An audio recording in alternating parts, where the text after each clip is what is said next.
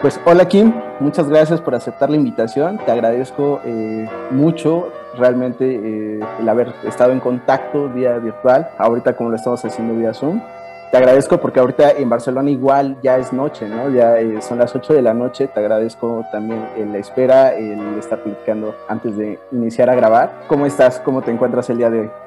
Muchísimas gracias por la invitación, porque realmente es un, es un honor poder compartir siempre con diferentes lados del mundo, ¿verdad? La tecnología nos permite conocernos, no de manera como quisiéramos de momento, pero seguramente en algún momento dado volvemos a México. A mí me encanta. Entonces, encantado de hablar con vosotros. Muchas gracias. Claro, pues eres bienvenido. Has, has visto, ¿no? Que cada vez que has venido para acá, eh, igual como te, te aceptó, ¿no? La, la banda mexicana en el 2019 que estuviste por acá también presentando lo del libro. Pero bueno, ahorita vamos a ir como un poquito hablando de todo un poco, pero sí me gustaría eh, saber cómo fueron estos inicios en el café. Tengo entendido que iniciaste eh, en una cafetería con un amigo en Bélgica. ¿Cómo fue esa experiencia y cómo poder iniciar en este ámbito del café, siendo que no tenías como gran experiencia? Aunque ya venías en un camino de la hostelería, quiero aclarar, pero no se compara nada a lo de un café como ya en, en, Bélgica, ¿no? No sé cómo sea el mercado allá, me gustaría que nos explicara. Sí, gracias. Mira, esto me lleva realmente a, los inicios, cuando estaba estudiando, había una cafetería donde mm, de repente empezaron a servir bebidas diferentes, ¿no? Capuchinos, uh, lattes, uh, lo, servían con un poquito más de decoración, con algo de, de latte art incluso, y para nosotros en, este, en aquel momento era completamente nuevo, nunca teníamos visto una cafetería que cuidaba tanto el tema de café. Me acuerdo incluso que mm, en los, en los expresos se servían en un, en un, vaso en vez de una taza y se veía muy bien la crema. Eh, al lado ponían una galletita así típica, eh, cálida, belga, ¿sabes? Y ahí mm, realmente me enamoré de este ambiente, ¿sí? de, de, de esta calidez que transmite a veces el, el café. Y hablando con este, con, con este amigo, digo, oye, uh, si quieres, si necesitas a alguien para ayudar, yo, yo te ayudo. Uh, él, él pasado de, de, abrir ese negocio y, y, bueno, trabajé un par de semanas allá, pero yo ya estaba con medio pie en Barcelona. Uh, yo vivía, bueno, es que me gusta, me gusta viajar, me, gusta, me gustaba la idea de viajar y vivir en otro país. Entonces yo estaba ya medio pie en Barcelona entonces trabajé poco tiempo ahí y llegando aquí a Barcelona y a Cataluña descubrí otro mundo de espresso y ahí entré un poco en esta, en esta dinámica de, sobre todo del espresso. Yo me enamoré realmente por el espresso, pero la, el espresso que conocíamos todos antes con un poco más de tueste, un poco más cálido, uh, el espresso italiano podríamos decir. Y sí, mi amigo en, el, en la cafetería Café Nation se llama, ha ido evolucionando. Hoy es una de las referencias en Bélgica. Tiene una tostadoría, uno de los más grandes de, en el sector, en el segmento de café de especialidad. Entonces sí, seguimos en contacto y él sigue creciendo por su lado y nosotros aquí en el tema de la, de la formación de café. Pero sí, esos fueron los inicios y me acuerdo muy bien y tengo que reconocer y agradecerle mucho porque ahí siempre cada uno tiene una chispa donde empieza el viaje, ¿verdad? ¿Cómo es el mercado de personas del consumo de café en Bélgica? Sí, lo que te estaba hablando ahora, la cafetería abrió, esta cafetería abrió en el 2000, eh, déjame ver, 2002, 2003. Okay. Creo que sí, sí, yo tenía 23 años, sí, sí, 2003 okay. más o menos. Entonces ya lleva, sí, casi 17 años abierto. Eh, y yo trabajaba como, sí, antes has indicado, en el mundo de la hostelería y en, el, en, la gastronomía siempre, a mí mm, lo que más me apasionaba era siempre la, la, barra, el tema del café, el tema de servir las cervezas bien, ¿no? Estaba, siempre sí, me gustaba o tenía una conexión uh, con, con el tema de la barra. Y realmente los cafés que se sirven en Bélgica no, no vayas a reír, pero realmente son uh, capuchinos, por ejemplo, que se prepara con café de filtro y luego se pone uh, nata en spray encima. ¿sí? Entonces, esto, esto, lo llamábamos un capuchino. Entonces, para mí esos fueron como los inicios y mucho café de filtro.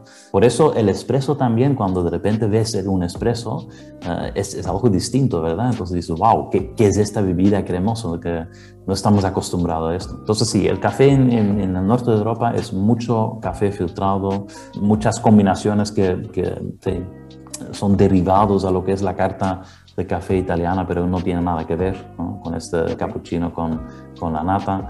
Y para muchas personas este es el café de todos los, de todos los días. ¿sí? Por ejemplo, no sé si, si se maneja igual, pero yo recuerdo como la vieja escuela de, de acá de México, que se preparaba como el café irlandés, el pana, el, el ah, se me fue, También. creo que el pana era el de crema irlandés, el de crema batida con espresso, eh, toda esta parte. Y, y, justo es como la idea que teníamos, ¿no? Incluso yo recuerdo mucho que vendían como cuadros de, de todas las, las bebidas, dibujándote cómo era tal cual la bebida, ¿no?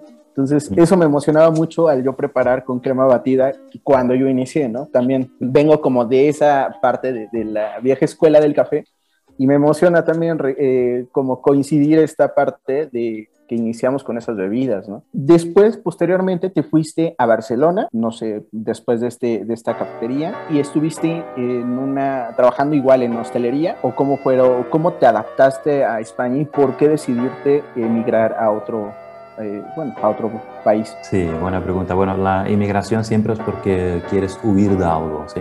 En mi caso no era por un tema económico, pero era por un tema más bien personal, familiar, ¿sí?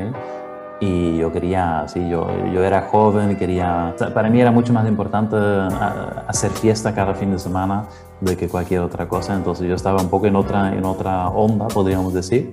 Y Barcelona y España, bueno, ya, llama mucha atención no solo por el clima, pero también por el ambiente de noche, el ambiente de la, de la gastronomía.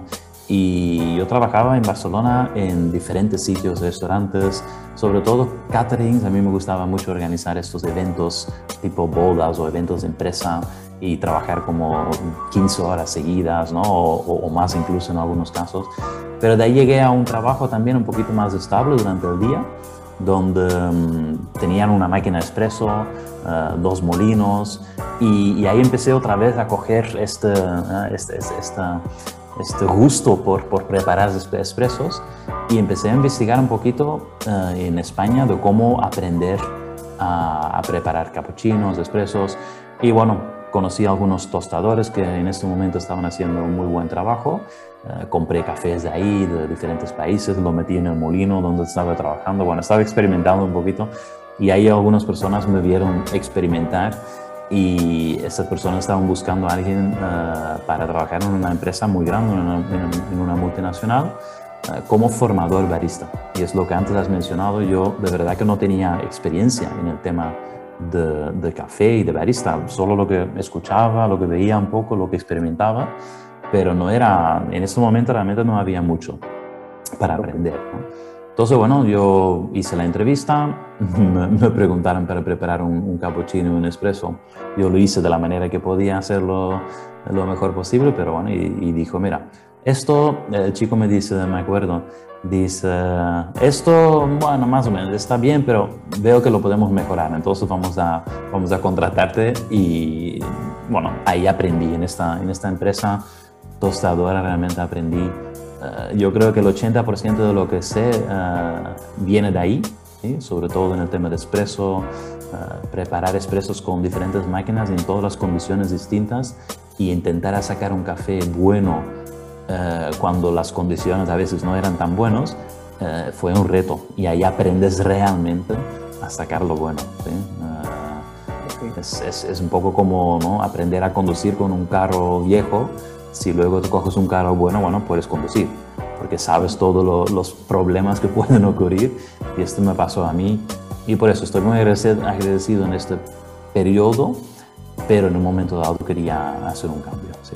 quería claro. cambiar de, de, rumbo. querías cambiar de rumbo tanto porque no te gustaba cómo iban, eh, sobrellevaban la parte del café o porque querías emprender en algo para ti?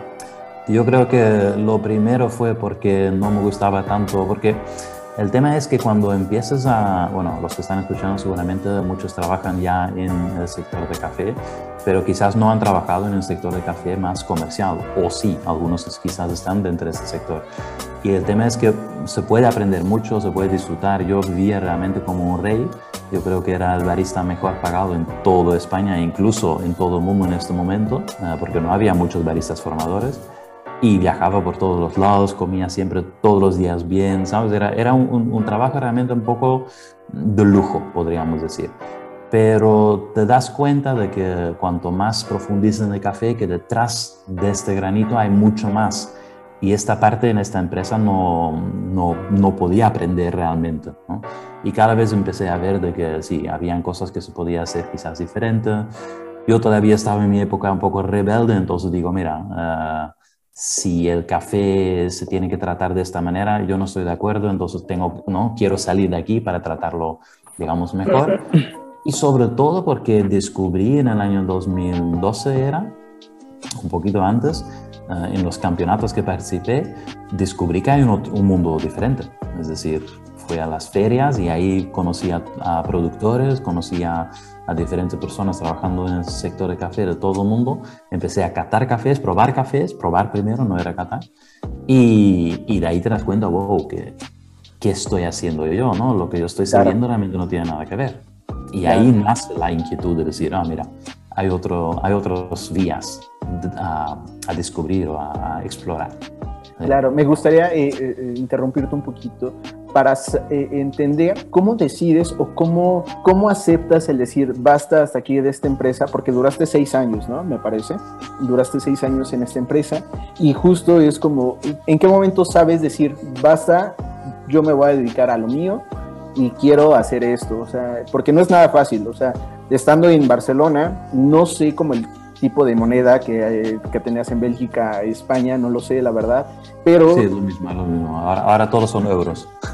Perfecto. Entonces, justo, eh, pues el euro para acá es mucho, ¿no? Pero el vivir allá creo que no te va a alcanzar como para más de un mes, ¿no? Yo creo. Entonces, así como ganas, gastas también. ¿Cómo saber en qué momento decir basta, me dedico a lo mío y cómo voy a hacer rendir este poco dinero o lo mucho din el, el, dinero que tenías en ese momento sin tener nada claro todavía? Me gusta la pregunta porque creo que esto para muchas personas es, es quizás el caso, otros quizás ¿no? están ya contentos de quizás tener un trabajo, pero cuando estás trabajando en una empresa grande, donde hay una jerarquía muy grande, donde, donde realmente tú eres como un, numerito dentro de esta multinacional. Existen maneras de crecer dentro de esta empresa, sí, y para algunas personas es, está bien, ¿no? Para, pero como, como antes te dije, yo empecé a descubrir de que hay otra cosa y realmente para mí el café es, es, es una pasión que nace desde dentro y no solo de café, el hecho de, de poder compartirlo realmente. Eso es lo que realmente me encantó. Por eso en esta empresa yo estaba, yo estaba haciendo lo que me gustó, literalmente. Entonces, por eso era tan, tan, tan complicado de, de, de, salir, porque me gustó cada día ir a trabajar, me encantó. ¿sí? De hecho, siempre cuando hago un trabajo lo hago con todo mi, mi corazón, porque me, me, sí, me encanta, es, es, es, es, una, una pasión que nace. Pero bueno, ahí lo que, lo que podría, o, o, o lo que empezó a pasar es que dos años antes de realmente salir, empecé a sentir esta inquietud. Y siempre estaba pensando cómo lo hago, cómo, cómo, ¿no? ¿Cuál, cuál, es, cuál es el momento, como tú dices, ¿no? ¿Cuál es el momento de decidir de salir? Y de ahí, por suerte, o por casualidades de la vida, eh, conocí a un, a, un, a un, amigo, marido de, de una amiga de mi, de mi mujer, y ese chico empezó a descubrir lo que es el mundo del marketing digital, marketing online. Y él, como estaba empezando a descubrirlo, a mí me contó todo, ¿no? Como, ah, mira, esto, esto, otro. Y yo digo, wow, interesante. Y él dice, mira, Kim, si tú quieres salir de la empresa donde estás, lo primero que tienes que hacer es empezar a publicar, ¿sí? Online lo que estás haciendo, lo que quieres hacer y empezar a construir una audiencia, construir una lista de emails, ¿sí? Ah, pero realmente empezar a publicar para ver si realmente lo que quieres hacer tiene, tiene, sí, tiene interés ¿no? en el mundo, porque tú puedes querer salir de la empresa, pero quizás nadie quiere hacer ningún curso de café contigo, ¿sabes? Y a raíz de esto, yo empecé a implementar algunas de las cosas que, que, él, que él me dijo, que el chico se llama Érico Rocha, si alguien lo busca en internet, ahora es muy famoso en Brasil en el tema de marketing digital. Okay. Y a raíz de esto, mm, yo empecé a publicar. ¿sí? En el año 2011 creo que empecé a hacer los primeros vídeos con mi mujer Carolina grabando en la cocina, haciendo vídeos así un poquito improvisados, pero empezar a compartir. Y a raíz de estos vídeos, algunos uh, vídeos expliqué cómo hacer uh, la crema de la leche y, y, y, me empezaron a llamar algunas personas. Me dijeron, oye, incluso me, me, recuerdo un dueño de una cafetería, una cadena de cafeterías, me dijo, oye, me llamó, dice, Kim, ¿quieres venir a, a formar a mi equipo? Porque veo que lo, ¿no? Que lo comunicas bien y tal. Y me acuerdo que yo estaba todavía trabajando en esta empresa y digo, uy, ¿cómo hago esto? No? Estoy trabajando en una empresa, eh, voy a hacer una formación que no es cliente de esta empresa, ¿cómo hago? Estaba empezando a captar leads también o emails, ¿sí? Pero sí, bueno, fue como, primero hay una resistencia y luego dices, bueno, mira, lo hago, pruebo, ¿sí? pruebo cosas nuevas y cuando ya empezaron a venir muchas peticiones y cuando ya empecé a crear una lista y me, empezó a gustar realmente el tema de publicar estos contenidos, en combinación con, y este seguramente fue el, momento clave, el hecho de que he tenido sí, la, la, la, posibilidad de participar en un campeonato del mundo de cata de, de, cata de café, ahí quedé tercero del mundo y entonces ahí en este momento sí sentí, wow, esto es lo mío, ¿no? Esto es lo que quiero explorar. Y por eso salí, uh, justo después salí de esta empresa, ¿no? Con, esta, claro. con todo este conjunto me daba la fuerza suficiente para salir y, sí, para dejar esta, esta vida anterior y empezar una vida nueva. Pero, como dices, claro. con dinero para vivir, de, creo que tres meses tenía. y después okay. ya pues tenía que ser rentable. sí, tenías que saber cómo sobrellevar, cómo sobrevivir, ¿no? Con este dinero esos meses. Y bueno, ahorita mencionas un poco sobre lo de las competencias, estando en esta parte de, del tercer lugar a nivel mundial, pero anterior a eso, en el 2011 fue cuando fue tu primera competencia, tengo entendido, eh, y quedaste en un lugar, en el tercer lugar a nivel nacional en España. ¿Cómo, ¿Cómo logras obtener, cómo fue la primera perspectiva que tuviste al llegar del poco conocimiento, de la poca trayectoria más bien, no conocimiento, trayectoria, para obtener ese tercer lugar y decir, ok, soy bueno en kata, creo que voy en muy buen ritmo, pero ¿cómo conocer ese nicho? ¿No? ¿Hacia dónde ir? ¿En qué momento sabes que eres bueno para eso y para seguir creciendo eh, en el mundo del café? A ver, primero pienso que todos que quieren catar pueden ser buenos en esto, porque se trata de, realmente, y eso descubrí un poco después, se trata no solo de, de, del hecho de catar, pero se trata sobre todo de, podría decirlo muy fácil, de meditar. ¿Sí? y de interiorizar y de trabajar en, trabajar en tu percepción uh, sensorial también fuera del café. Y esto ayuda y a mí me ayudó también a poder tener directamente un puesto como el tercero en España y luego primero y luego tercero del mundo. Yo, yo no era catador, entonces realmente yo, en, mi trabajo anterior yo creo que tenía catado dos veces o tres veces en todo, en todo la en todo. Pero sí, sí que probaba mucho los cafés, sí que entrenaba mi percepción sensorial de otra manera y, y esto me llevó a decir, ah, wow, sí, si sin ser experto en capa puedo lograr este tipo de puestos, significa que algo ahí, sí, tengo que explorar más, ¿no? Es como descubrir un potencial que tienes. Y creo que cuando, y creo que incluso en la educación en general que estamos haciendo, muchas veces intentamos potenciar cosas que no somos buenos. Y a veces está bien, pero quizás si pones toda esta energía en cosas que sí somos buenos, yo creo que, bueno, puedes sobresalir mucho más fácil y tener un nicho donde tú puedes uh, ser realmente extraordinario, ¿sí? Creo que por ahí va un poquito la, la respuesta. Fue un, un, descubrimiento de, wow, ah, mira, sí, esto es algo que me gusta, soy bueno por otras razones en esto, pero sí que tengo que profundizarlo mucho y este fue el, inicio. A partir de ahí empecé a aprender a catar. La pregunta iba porque eh, yo conozco a varias personas que son muy sensibles ante los descriptores de muchas cosas, no nada más de cafés, sino en general, comida, cervezas, tés, eh, en este caso del café.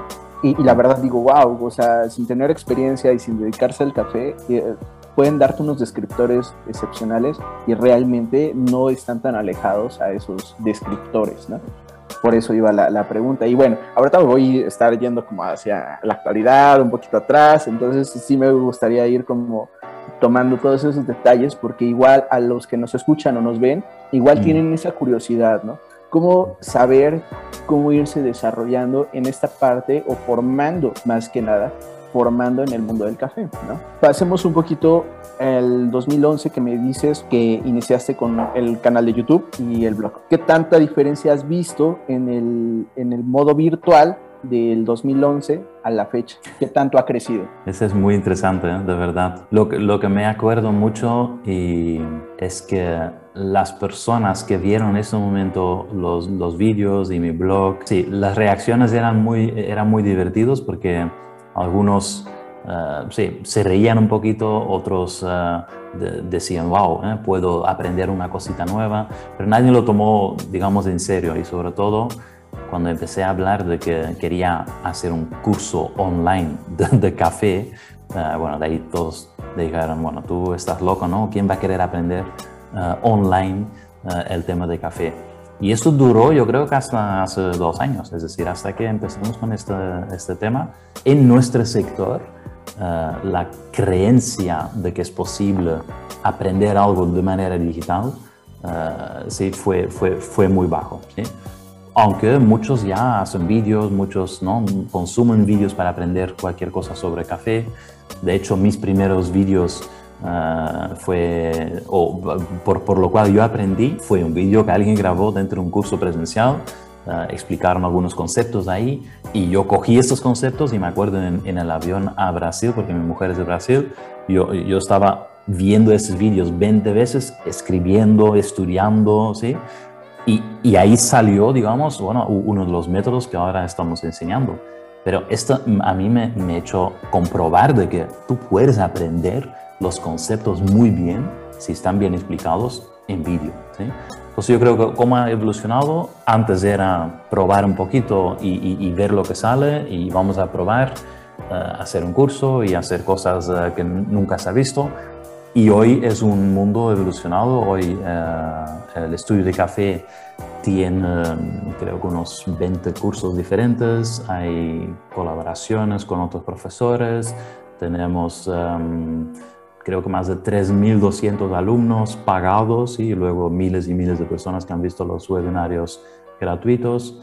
Pero sí, yo creo que esa es la evolución, ¿no? De un par de vídeos en la cocina a tener una empresa sólida y hoy en día vivimos 100% de los cursos digitales. Entonces es una evolución que yo mismo tampoco me lo creía muy bien, por eso siempre hemos ido haciendo cursos uh, presenciales también, pero ahora es cursos online, 100%. Claro, sí, justo tenía, una de esa, eh, tenía esa pregunta, ¿no? También más adelante, que si se podía vivir de lo virtual en el mundo del café ya me lo comentaste, ¿no? Sí se puede, pero creo que hay que saber muy bien cómo. Digo, es muy fácil explicar, o, no fácil, sino entender la teoría, pero en la práctica es muy distinto, ¿no? Una es teórico, el otro es práctico. Entonces, yo me acuerdo eh, de tus primeros videos, que era de arte late. Entonces, justo eh, yo años después, en el 2009, me parece, eh, sí, en el 2009, inicié yo en el, en el mundo del café, pero años después, o sea, yo lo hacía a la vieja escuela, después decía, oye, ¿cómo hacen eso, no? ¿Cómo hacen un corazón? ¿Cómo hacen un tulipán? ¿Cómo? Y, yo decía, wow, investigando los primeros videos fue eh, de los tuyos y, me emociona ahorita porque podemos hablar de hace 10 años, de decir, 10, eh, 9 años, de decir, oye, estos videos que yo vi, ahora los puse en práctica en su momento y no me salía, ¿no? ¿Sabes? Pero no entendía como la teoría bien. Entonces decía, ¿por qué si, si lo está haciendo tan fácil? Y me lo está explicando, no lo puedo hacer, ¿no? Y me así llegaba en un momento de desesperación que decía, basta, ya no quiero hacer nada. y más al ratito seguía insistiendo, ¿no? A tratar de hacer esto. Pero la verdad es que me emociona mucho y que también creo, no sé si sea de los primeros, no creo, lo dudo, pero creo que mucha gente te ha dicho de esos videos de los primeros de arte late, ¿no? Ahora sigues grabando en cocina, ahora tienes una producción, ¿cómo le haces para poder grabar estos videos eh, ahora? Porque haces los webinars, también he estado como en los webinars que has hecho, realmente sí, sí he llegado como esta trayectoria tuya, que sí me has ayudado bastante y vamos a ir un poquito explicando esta parte sobre la teoría del ADN expreso, ¿no? que es el ADN expreso, que fue también de los primeros cursos que empezaste a dar sobre la explicación de un expreso. ¿No? Y bueno, ahorita seguimos con lo de la grabación y cómo le sigues haciendo, ¿no? Ahí quizás os va a sorprender, pero muchos, muchos, muchos de los vídeos que hoy en día grabo, sobre todo para el canal de YouTube, uh, siguen siendo con, con esto. Entonces, realmente, um, sí, no creo que haya ahí mucha diferencia. Lo que sí, como antes también estamos aquí ajustando lo que es el tema de, de sonido. Uh, yo creo que es importante el tema del sonido. Esto estamos enfocando para que se mejore cada vez más. Entonces compremos ¿no? diferentes uh, micrófonos que puedes conectar con el móvil. A veces no funcionan, a veces sí. Es como es un poco un, un, un lío este, este tema. Pero sí que lo veo muy cómodo grabar desde un móvil directamente o desde uh, lo que es la, la, pantalla del ordenador o la cámara del ordenador, sobre todo para los webinarios, ¿sí? Utilizo esto. Y sí, tengo también una cámara un poco más profesional que de vez en cuando, cuando hago un webinario sí, un poco más tipo live, uh, de ahí sí que lo, lo, lo, utilizo, ¿no? Y con una buena luz y, y, todo lo que tienes tú ahí montado veo, porque sí da, da calidez a, a, lo que son los vídeos, pero yo creo que lo más, más importante realmente siempre es uh, el tema de cómo puedes ayudar a la persona que está escuchando a mejorar un pasito más, ¿sí? Es decir, las personas buscan un, un mejorar o, o aprender poco a poco, y si tú en un vídeo le puedes ayudar de punto A a punto B, Um, muchos de los que ven estos vídeos lo agradecen y si quieren algo más, bueno, contactan con tu canal para buscar algo más. ¿sí? Y si quieren más todavía, y si dicen, vale, ahora quiero profundizar en lo que es la teoría, lo que has dicho antes, uh, de ahí sí, se inscriben a nuestros cursos y de esta forma podemos ayudarles mucho más personalizado.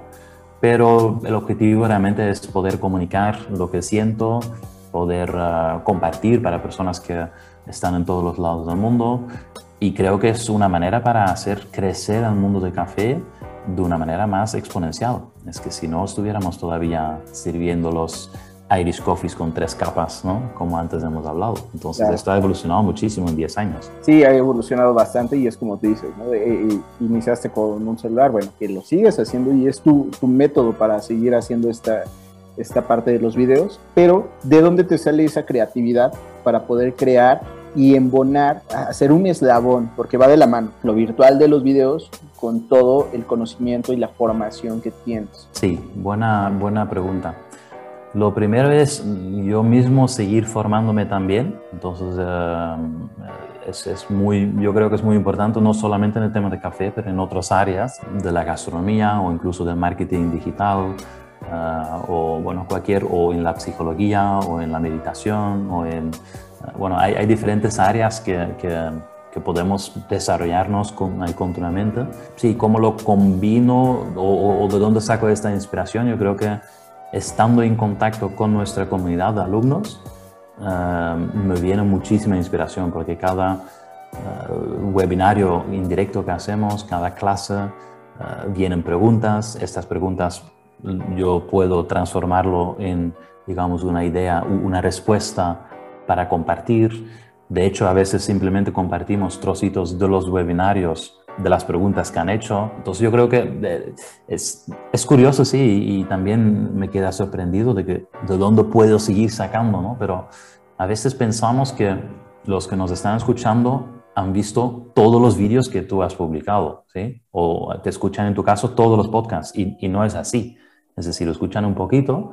Entonces, si tú de vez en cuando haces un tema que ya has hablado, no pasa nada. Si lo enfocas de diferente manera, si le das otro, ¿sí? Otro, otro ambiente, otra imagen, otro, otro, ¿sí? otro enfoque, uh, no hay problema. Uh, además, también yo me di cuenta de que uh, las personas que realmente pueden ayudar, esto según los vídeos que tú haces y las preguntas que vienen, te vas dando cuenta quiénes son realmente las personas que, que quieren tu ayuda, ¿sí? Y que quieren aprender más. Por eso, si alguien está pensando en hacer eso, yo recomiendo de publicar diferentes temas y, y intentar compartir lo que, lo, que puedes de una manera lo más estructurada posible y, ver quiénes se sienten atraídos hacia ti y, y luego hacerles preguntas literalmente. Hacer encuestas, hacer preguntas, leer los comentarios, yo sí que reconozco que no respondo todos los comentarios porque ya en un momento dado se, se me fue un poquito de... Pero sí que leo muchos de los comentarios y es, todo eso me inspira para crear nuevos contenidos. Y si te piden cinco veces la misma cosa, ya sabes que sobre esto tienes que escribir o tienes que crear un contenido, ¿no? Esa es, la, es un poco la lógica. Sí, y aparte me imagino cuántos comentarios no te han de llegar, ¿no? O sea, miles. O sea, es, es muy difícil poder atender a todos en, en, tu caso. Pero bueno, llega lo del ADN expreso. Tengo entendido que fue lo primero. Después viene al grano. Quiero saber cómo eh, eh, atrás de ti hay una eh, editora. Esa editora se acerca a ti y te dice, mira, ¿sabes qué, Kim? Estás haciendo esto muy bien, ¿por qué no lo plasmamos en un libro, no? Tengo, eh, te podemos ayudar en esto, esto y esto. También me gustaría entender en qué momento poder decir el sí, o nunca pasó por tu cabeza decir, no, no, no, no, no quiero. O sea, yo prefiero mis videos y lo que estoy haciendo. A lo mejor no funciona el libro, o sea, y, y, realmente funcionó bastante que sacaste una segunda edición y una reedición. Entonces, está, o sea, ¿qué hubiera pasado si hubieras dicho que no? A ver, yo creo que para continuar un poco con la dinámica de los vídeos, creo que justamente este consejo que me dio Érico hace 10, 12 años, de empieza a publicar, es lo que ha llevado a que uh, personas como editores, cuando ellos de repente tienen un tema que quieren publicar algo, ellos hacen lo mismo que tú, que yo, que cualquier persona. Se ponen en internet a buscar quién está ahí ya publicando cosas, ¿sí? Entonces de ahí llegan a mí, en este caso en español. Y justo un año antes de esto, yo me acuerdo una conversación incluso con mi madre diciendo, wow, en algún momento dado a mí me encantaría escribir un libro, ¿sí? pero no sé cómo hacerlo, no sé. Y un año después tenía esta, este teléfono y me dijo, uh, sí, que si me apetecía hacer un, escribir un libro, digo, wow, esto me viene muy, ¿no? Que, es, que parece muy, muy grande. Lo es, pero lo puedes hacer también poco a poco, como cualquier, cualquier cosa. Ellos te ayudan a, a estructurarlo. Uh, económicamente sí que no, no, no, no, ayudan mucho, es decir, tú pagas todas las fotos y todo el rollo, pero sí que fue, sí, y por eso la primera versión era una versión, digamos, no sé cuál has visto tú, pero era una versión un poco más negro, un poco las fotos eran buenas, pero tampoco eran, eh, estaba muy menor calidad, ¿no? Sí, la calidad no era tal. Y de ahí tengo un amigo de Bélgica que vino a vivir un par de años en Barcelona y él es ¿no? diseño gráfico, le gusta mucho uh, organizar todo ese tipo de proyectos. Y él dijo, bueno, si quieres, trabajamos un par de meses en esto y lo reeditamos. Y de hecho lo tengo aquí y has dicho, sí, hay una reedición, una segunda edición y recientemente la tercera. Entonces okay. tenemos la tercera edición. ya. Perfecto. sí, sí, sí. Y el, pero bueno, es, es el mismo, ¿eh? es decir, uh -huh. hemos mejorado un, poco, un par de cositas, pero es, es, principalmente el mismo contenido. Y sí, el editor nos anunció recientemente de que hemos pasado los 10.000 ejemplares. Entonces okay. sí, estoy muy contento por eso. Y es lo que dices, ¿qué hubiera sido si no hubiera dicho sí en ese momento? Y me hubiera dedicado durante meses a escribirlo, a crearlo, a, sí, de ahí hubiera sido muy, muy diferente, porque muchos de nuestros alumnos primero leen el libro y luego hacen cursos uh, más avanzados. Entonces, sí, es también una un buen herramienta de marketing, pero lo más importante es que para cualquier persona amante de café ya le puede abrir un mundo nuevo claro. y muchos de esos amantes de repente dicen, wow, yo quiero hacer algo en el mundo del café también. Entonces, de ahí empieza su viaje. Y estoy muy orgulloso de poder participar en el inicio de los viajes de muchas personas en el mundo del café. Sí. Perfecto, pues eh, muchas felicidades por, eh, por, esta noticia que ya rebasaron los, los 10.000 ejemplares, ya está la tercera edición, entonces bueno, pues ya lo, lo estaremos esperando por acá también.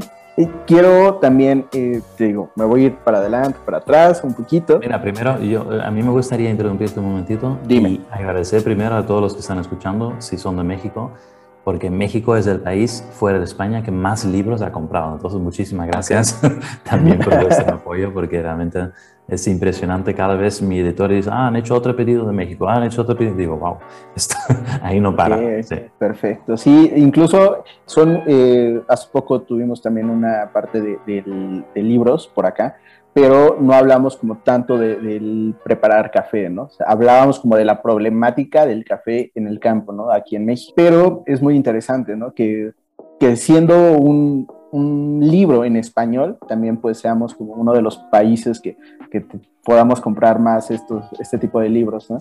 Por parte tuya. Quiero regresarme eh, bastante como un poquito eh, a esta parte de los inicios. ¿Qué piensas de estas empresas multinacionales eh, confunden un poquito la educación o el porcentaje de bebidas o el nombre en las bebidas hacia los clientes. Me voy a echar a lo mejor la soga al cuello, pero voy a mencionar algunos nombres. pero eh, me hace mucho ruido. ¿Por qué lo menciono? Porque Starbucks acá en México eh, tenía una, una bebida que le decían macchiato, ¿no? Y el macchiato era una bebida súper grande, ¿no? De 16 onzas, me parece. Y era de wow, ¿no? La gente llegaba a las cafeterías o a las barras de especialidad llegando de, ay, me das un macchiato. Y cuando les dabas un macchiato eh, real, me decían, no, ese no es un macchiato. Eh, el macchiato es mucho más grande. Y, y, entraba una parte de confusión que era bastante enorme, ¿no? Y también hay otras empresas que, que han hecho, se han metido en el mundo virtual realmente he tomado como por curiosidad, me he metido, he estado investigando y también la información es errónea, ¿no? Entonces, desgraciadamente confundimos a los clientes, al consumidor final. ¿Qué piensas de estas empresas que están haciendo esto o lo, han, o lo hicieron en su momento? Sí, es un, un, un tema delicado. Yo, yo puedo decirles a todos aquí abiertamente de que quizás hace un par de años Uh, todavía yo era, yo era muy rebelde y contra todo lo que, lo que, acabamos, de, lo que acabamos de comentar, ¿no? Pero luego me empiezo a dar cuenta de que, a ver, nosotros como individuales, ¿sí? No vamos a solucionar el mundo, ¿sí? Podemos tener un impacto, pero eso va a ser en nuestro alrededor, en nuestra familia, en nuestros amigos y tal. Entonces, enfadarnos con esto yo creo que no es, mm, yo creo que ni merece la energía, ¿sí? para enfadarnos con eso. Entonces yo diría que hay que darle la vuelta a todo esto y decir, ¿sabes qué? Cuando alguien entra en una cafetería y pide un macchiato, dices, ¿quieres un macchiato como esos americanos o quieres un macchiato como nosotros lo preparamos de aquí? ¿no? Y ya está. Y con esto ya no te ríes un poquito, pero no creo... Pero es, es cierto, ¿Por, ¿por, qué pasa eso? Yo creo que porque dentro de los departamentos de marketing de estas empresas, yo he trabajado en uno de ellos, eh, muchas veces trabajan personas que no están conectados con el mundo del café. Entonces yo lo sé por experiencia. Yo trabajaba literalmente en una empresa multinacional en el departamento de marketing y yo justamente era la persona que tenía que hacer la conexión. Porque tenía que, ellos dijeron, vale, Kim, investiga un poco cómo funciona el mundo del café y de barista porque nosotros no sabemos. Y en estas empresas pasan cosas así de absurdos que dices luego, pero ¿cómo puede ser que llamas un café soluble barista, ¿sabes? O cosas de estas, ¿no? Y dices, pero a ver, venga, por favor, un poco de respeto por el sector, ¿no? Para que podamos crecer. Pero bueno, no puedes hacer nada, entonces no es un... Realmente yo creo que cada empresa tiene su, su mercado, sus tipos de clientes. Estos clientes también poco a poco van descubriendo otras cosas, pueden volverse tus clientes. Uh, todos nos acordamos de este primer uh, café soluble que hacíamos en una tacita pequeña con, con, con, agua caliente y luego removerlo muy bien con azúcar para que daba un poco de crema y dices, wow, ese es un café, ¿no?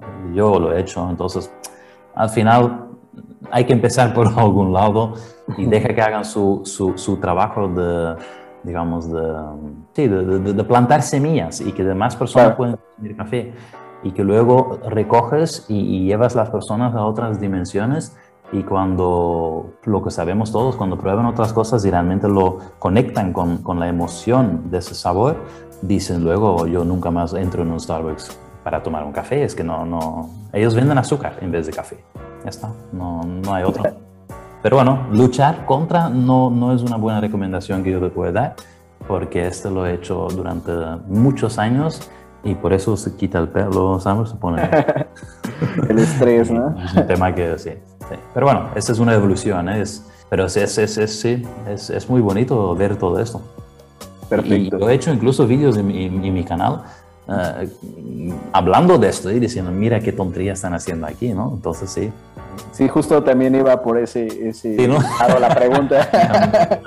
Digo, para las personas que no, que no han eh, visto, este, tienes miles de videos, la verdad, y, y, justo es eso, ¿no? Para invitar también a las personas que a lo mejor, bueno, que es inevitable que también no, no te ubiquen, pero eh, por toda esta trayectoria, pero a las personas que van iniciando nuevos, eh, consumidores, baristas, que vayan conociendo toda la trayectoria que vienes eh, ya haciendo de varios años y que busquen esos videos, ¿no? Porque la verdad es, eh, entro como en, este, en este conflicto, ¿no? Como, mm.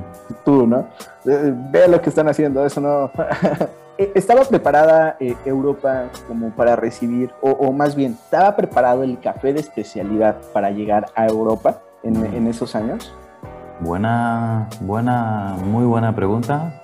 También me encanta compartir de esta experiencia porque cuando yo salí de esta empresa ya habían como en el 2012, 2011 algunos campeonatos y los campeonatos son como lo primero que inicia este mundo de, café, café de especialidad. Entonces ya empezaron a darle una importancia en España al nombre de, un barista, eh, empezaron a, escuchar estos nombres de cafés más especiales, puntajes, uh, Q-graders, todo eso. Y me acuerdo cuando salí de esta empresa y monté mi, mi, propio primer proyecto, que era un pop-up, una, una, cafetería dentro de otro negocio, ¿sí? para servir cafés por la mañana. Y no, España no estaba preparada para esto en este momento. Ah, o yo por lo menos no, lo supe comunicar a, a, este barrio donde yo estaba, porque ah, todos los cafés y croissants me lo tenía que comer yo. Entonces ahí no, no, no era un buen, un buen resultado.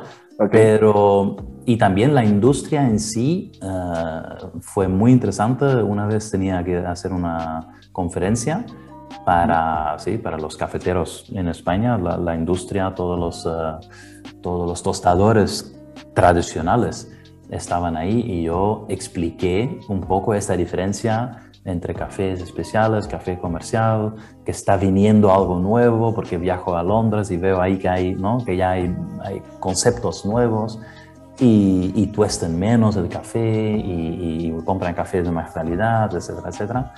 Y, y, me acuerdo en esta sala, en este momento se levantaron la mitad uh, diciendo... Uh, qué se piensan estos, que van a coger nuestro mercado, que aquí no entra nadie, ¿no? Es como es esta mentalidad de no, no, no, rechazo total. Y la otra mitad decía, wow, qué bueno, qué buena nueva oportunidad que hay, ¿no? Para, para, para vender o para abrir nuevos negocios o para conocer o para crecer el sector. Pero es, siempre ha sido, sí, y yo creo que pasa en todo el mundo, que lo que es lo tradicional, lo establecido, a veces rechaza cosas nuevas. Y esto pasa en todo, es decir, primero ridiculizamos lo que viene de nuevo. ¿sí? Esto no me lo invento yo, eso es algo en la psicología que pasa en todos los lados. Uh, luego luchan contra, ¿sí? dicen, no, no, es aquí no pasa esto, nosotros queremos ¿no? así y no, no más. Y luego lo asumen como algo normal. Entonces, ahora, hoy en día, está asumido como algo normal y todos los tostadores, digamos, uh, tradicionales eh, o tienen su línea de especialidad o han mejorado la calidad en algunos blends uh, para argumentar ¿no? y para poder vender más o han comprado empresas de especialidad o han montado cafeterías de especialidad o es que yo creo que la mitad de, las, de los tostadores ahora sí, tienen cafés mucho mejores y están creciendo lo que es el, el, el nivel del, del café y también el impacto que puede tener este café hacia todo el resto de la cadena, porque creo que ahí, este para mí fue de hecho la razón principal por lo cual salí de esta empresa multinacional y quería, ¿no? Okay. Luchar contra los grandes multinacionales y hacer algo a favor de los pequeños productores, etcétera, etcétera. Pero sí, sí, está evolucionando también, entonces sí, es un tema muy, muy, muy bien interesante. ¿No te desanimaste cuando pasó eso? O sea, me lo cuentas así como sin problema, pero en ese momento no te pasó por la cabeza decir, híjole, creo que debería de parar? O, o cómo le hiciste para poder decir, no, voy a seguir, voy a seguir, voy a seguir? Como obviamente, ¿no? Eh, lo estás haciendo a la fecha, pero ¿cómo le hiciste para que no te desilusionaras ante esa respuesta de las demás personas? Sí, yo, a ver, lo mismo en el tema de, de, cursos online, me acuerdo que era exactamente la misma dinámica de tú estás loco, nadie quiere aprender online, nadie, ¿no? Pero yo vi ejemplos de otras industrias donde, donde, era, donde estaba floreciendo el mundo digital, ¿sí? Y, y, yo veía mucha lógica porque yo también tenía, digamos, aprendido de manera digital un montón de cosas. Entonces, realmente yo, yo lo veía muy claro. Entonces, yo creo que como no desanimarte cuando tú lo ves claro, ¿sí? tienes que aprender a, encontrar estas resistencias porque si tú ves algo claro y vas por tu objetivo, bueno, siempre van a tener personas que van a decir eh, o querer bajarte o querer ridiculizarte o querer hacer que no, no, puedes avanzar, pero no pasa nada. Yo creo que lo que hace que sigues es porque sientes desde dentro que este es lo que quieres hacer y, hay que ser muy flexible y adaptarte a las situaciones y, y hoy, bueno, hoy, hoy vemos, ¿no? Que es una, no sé, recientemente un, un, blog ha sacado un, creo que una encuesta de cuántas personas han visto cursos digitales en el sector de café en los últimos dos años y de repente eran como sí, un montón, digo, wow, mira, claro. ha cambiado. Sí, justo, eh, bueno, ahorita hablando, ahorita me, me recordó esta parte de, de, una entrevista que acabo de ver, ¿no? De Federico Bolaños, que no tiene mucho, que ahorita es el top, ¿no? Acá en Latinoamérica, por ser el coach de, un campeón mundial, que no se veía desde hace bastantes años, que recomendaba mucho tu, tu contenido, ¿no? O sea, y es súper padre seguir recomendaciones de otras personas para que sigan consumiendo contenido de otras, eh, del, del, mismo ámbito del café, ¿no? ¿Sabes? O sea, del, del mismo eslabón, de las personas que queremos seguir eh, dando esos conocimientos, esa educación, y la verdad es que no, no podemos parar, ¿no? O sea, no, no debemos de parar, tenemos que llegar a algo más educable con, con las personas de, del café, ¿no?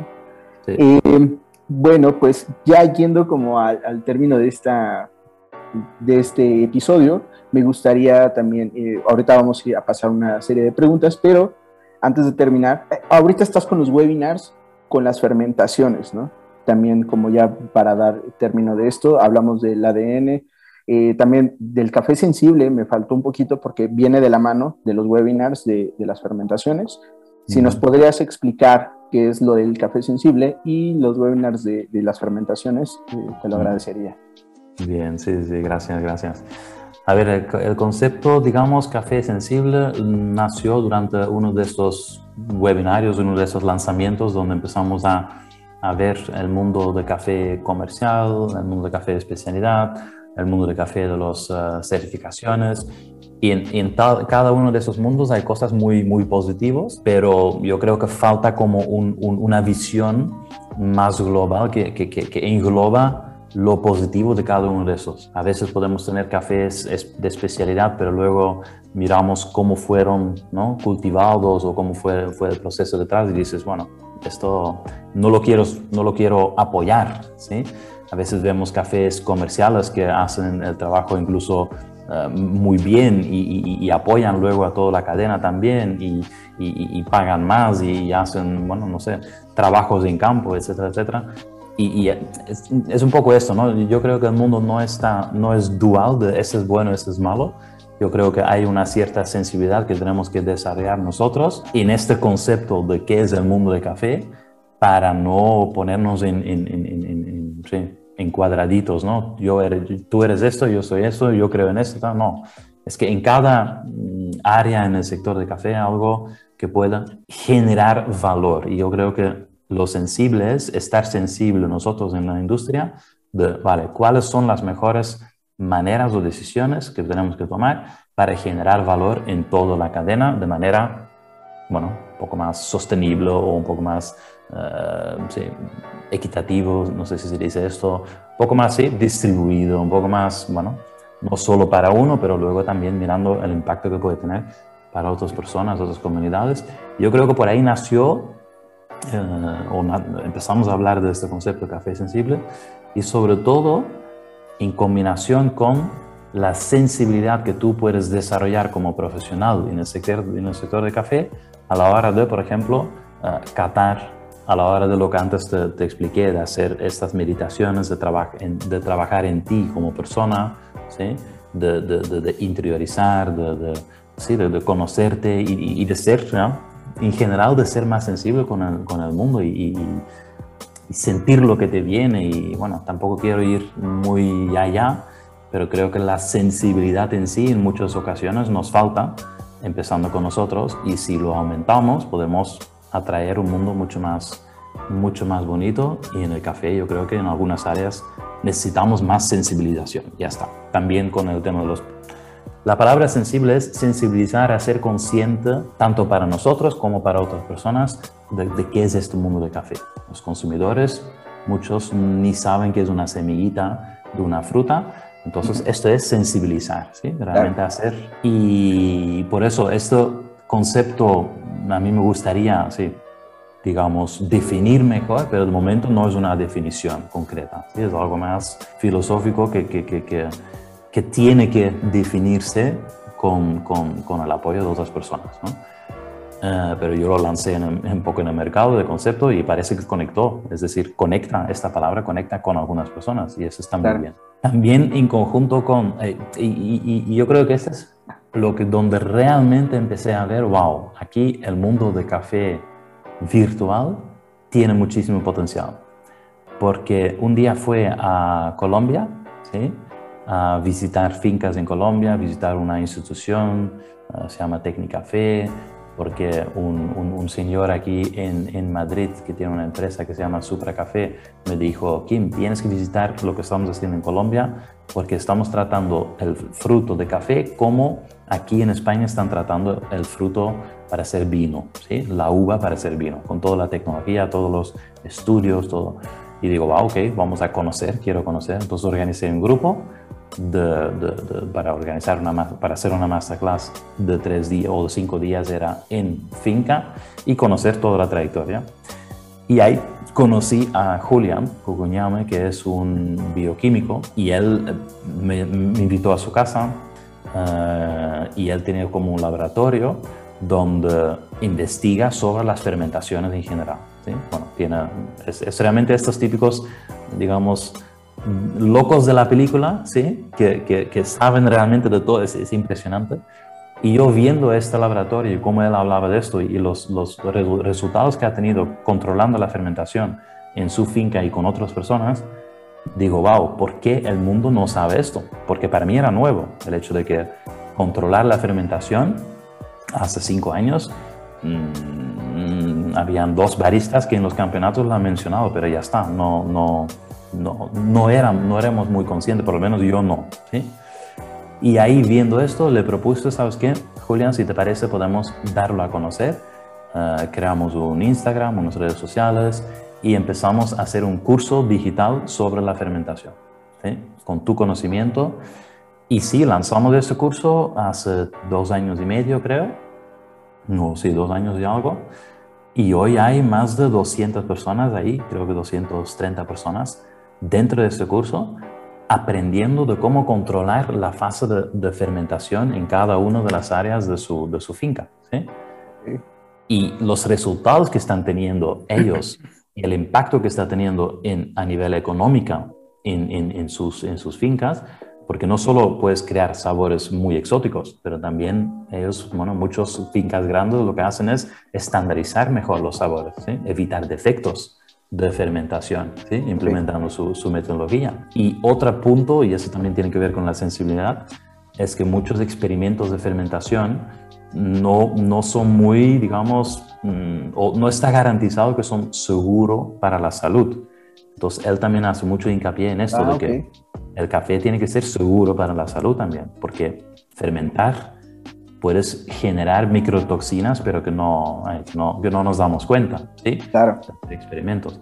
Por eso él lo llama la fermentación controlada y para, sí, para productores que, que quieran ir al siguiente paso en, en cualquiera de las áreas, uh, desde la recogida, recole, recolección hasta incluso el secado, empaquetado, pero sobre todo la parte de la fermentación y, y empezar a controlar esa parte. Uh, claro. Sí, realmente los resultados son impresionantes y ahí es lo que te quería decir, me di cuenta, wow, la formación online es no es solamente bonito y interesante, no, es importante para que el negocio del café crezca más rápido, ¿sí? Y que Claro. podamos, porque hay personas de todo el mundo, hay un montón de personas de México, de Honduras, de Guatemala, de Panamá, de, de Costa Rica, de Brasil incluso, de India, incluso hay una persona que vive ahí que habla español, que ha hecho el el curso, entonces como, wow, Colombia, por supuesto, Perú, pero el tema es, estas personas si no, no llegan a conocer esto, Ujú. porque no van a viajar todos a Colombia a hacer este curso en, ¿sabes? No. Entonces, es, es una manera de, de crecer el sector de manera expon- exponencial. Y esto yo creo que es el potencial que tiene la formación digital. Eso está súper importante, ¿no? Porque también eh, podemos llegar a los productores, cómo poder controlar esa fermentación, ¿no? Que su nombre lo, lo dice. Y está súper interesante todo lo que me dices, ¿no? Que no todas las fermentaciones son buenas, pero eh, hay que saber cuáles, ¿no? Y cómo. Entonces está súper chido esa parte. Qué, qué bueno, muchas felicidades eh, por todo lo que has venido haciendo. Eh, todo esto, la gente dónde lo puede encontrar. Eh, también igual si nos puede recordar tus redes sociales y pues creo que ahí también vienen los links, ¿no? Sí, correcto. Yo creo que lo más fácil es que entran en mi Instagram y ahí en la biografía hay un link tree, ¿no? Uno de estos que tiene varios enlaces y ahí pueden ver para, por ejemplo, aficionados o amantes de café, tenemos un curso que se llama divino.café. Pones divino.café lo pueden encontrar. Para personas que quieran aprender a catar o a controlar la calidad, hay un curso que se llama sensible.café. Pues en este link, Claro. pero todos los links están ahí y pueden ahí inscribirse en los webinarios gratuitos. De hecho, recomiendo, es, que por supuesto soy un poco biased, ¿no? Que se dice en inglés, pero recomiendo que hagáis los webinarios gratuitos porque nosotros, nuestra filosofía es que con esto ya te tiene que dar una, una claridad y un, y un concepto nuevo ah, que puedes implementar en tu negocio. Y, y- y- por eso me siento orgulloso de poder hacer esos webinarios. Y a veces tienes gente que dice, ah, haces un webinario y luego vendes un curso. Sí, por supuesto, yo vivo de vender cursos. Pero si puedo ayudarte con esto antes de que decides de comprar, ah, sí, es- estamos mucho más ¿no? aportando a ese sector y creo que ese es, ese es el objetivo. Y por ejemplo, el puedas- webinar de, de- de Julian, si no lo has visto, Ajá. bueno, tú seguramente lo has visto, pero es espectacular lo que él explica ahí Sí. y algunos de los mitos que están ahora en el mundo del café, de las fermentaciones, dices, pero ¿cómo es posible que no, que no, que no lo sabemos, sabes? Exacto. Y sí, podemos profesionalizar el sector de esta manera. Y sí, encantado de colaborar con eso. Y felicidades tú también con este podcast, porque realmente es importante que hay diferentes vías, ¿no? maneras de llegar a diferentes Claro. personas y que nos apoyamos unos a otros. Felicidades, sí. Muchas Gracias. gracias. Muchas gracias. Y justo eh, ese es el valor agregado ¿no? que estás haciendo. O sea, poder llegar a otras personas para poderles, eh, eh, con un contenido gratuito, para que lo puedan seguir empleando en sus cafeterías. Eso está, está muy chido. Bueno, pues ya vamos a pasar una serie de preguntas cortas eh, para poder eh, finalizar este episodio. Y me gustaría iniciar con cómo se ve Kim, Kim Osenblock, de hace, de cuando inició en esa primera cafetería en Bélgica a la actualidad. ¿Qué tanto ha crecido? Laboral y personalmente? Em, buena pregunta, muy corto, de manera... O si te quieres extender, adelante. He cambiado, no, pero de manera, de manera personal. He crecido en el sentido de que veo un mundo diferente, ¿sí? ya no veo como que tenemos que luchar contra lo que antes he hablado, pero veo que tenemos que buscar las maneras de colaborar y, y ya está. Y, y, aprender cada día en este mundo, ese es el objetivo. Dejar algo un poquito mejor que has recibido y ya está. No, no puedes hacer mucho más. Y esa es una conciencia que para mí era difícil, porque realmente en el mundo del café realmente hay mucho miseria también, ¿sí? y, pero darte cuenta de que no puedes cambiar para todos, todo el mundo, pero puedes hacer lo tuyo y de esta forma inspirar a otros, con esto ya puedes vivir mucho más feliz de que estar frustrándote todo el día. Entonces eso para mí fue el mayor aprendizaje seguramente y a nivel profesional sí que vivo ahora 100% uh, de lo que realmente ¿sí? me encanta hacer. No es fácil, es decir, no es un tema de, porque lo podemos plantar como, wow, mira esto, ¿no? Que tiene un canal tal y que no, pero lo que hay detrás muchas veces son otras cosas. ¿sí? Yo creo que esto, no hablamos mucho de esto, pero montar cualquier tipo de negocio realmente es, y vosotros en México lo sabéis muy, muy bien, pero es, uh, sí, ser hiper flexible y adaptable a todas las situaciones y hiper ágil porque si no sí, es imposible de, de, de, de, crecer, ¿no? Entonces hay que, hay claro. que tener mucha... Sí. Creo que eso es lo que sí, puedo aportar aquí en este crecimiento que podríamos decir. Y a veces también veo un vídeo de hace 10 años y veo, wow, cómo he adelgazado o cómo he... o cómo, ese también se me, depende de la claro. se ve diferente. Sí, ¿no? de, de, los inicios más que nada. Sí, uno eh, va, va, creciendo realmente laboralmente y personalmente ante todos estos errores que hemos visto ¿no? en el camino y conocimientos. ¿Qué, quién o quiénes son los que te motivan a seguir haciendo lo que estás haciendo actualmente? Bueno, uh, mi hijo, mi mujer, primero. Es que uh, eso también es, es, es otra parte de la vida que ha cambiado en mí. Yo nunca quería tener hijos y ahora digo, si puedo vivir nuevamente, lo hago antes. ¿sí? Entonces es un tema que es realmente, sí. Este es el, el, mayor aprendizaje que puedes tener en la vida, personalmente creo yo ahora mismo. Y sí, ese es el motivador por estar haciendo lo que... De verdad, yo creo que al trabajar en mi círculo ¿no? familiar y luego en los entornos cercanos y luego por internet más lejos y más lejos, es la manera de inspirar. Pero sí, eso es lo que me motiva, poder okay. inspirar y inspirar también a mi hijo y crecer a nivel personal y, y mostrar a él y, y ayudarle a, a, que también pueda crecer en este mundo que realmente es súper loco, complejo, uh, absurdo en muchos casos, en muchas ocasiones, y hay que tomarlo sí, con mucho respeto. Y sí, eso es lo que me motiva de hacer esto. Ok, perfecto. Inspirar a otras personas. Muy bien. Pues vamos a pasar a nuestra última pregunta, pero antes que eso, te agradezco mucho el tiempo que hayas tomado. Eh, estabas platicando ahorita que fue también un día cansado.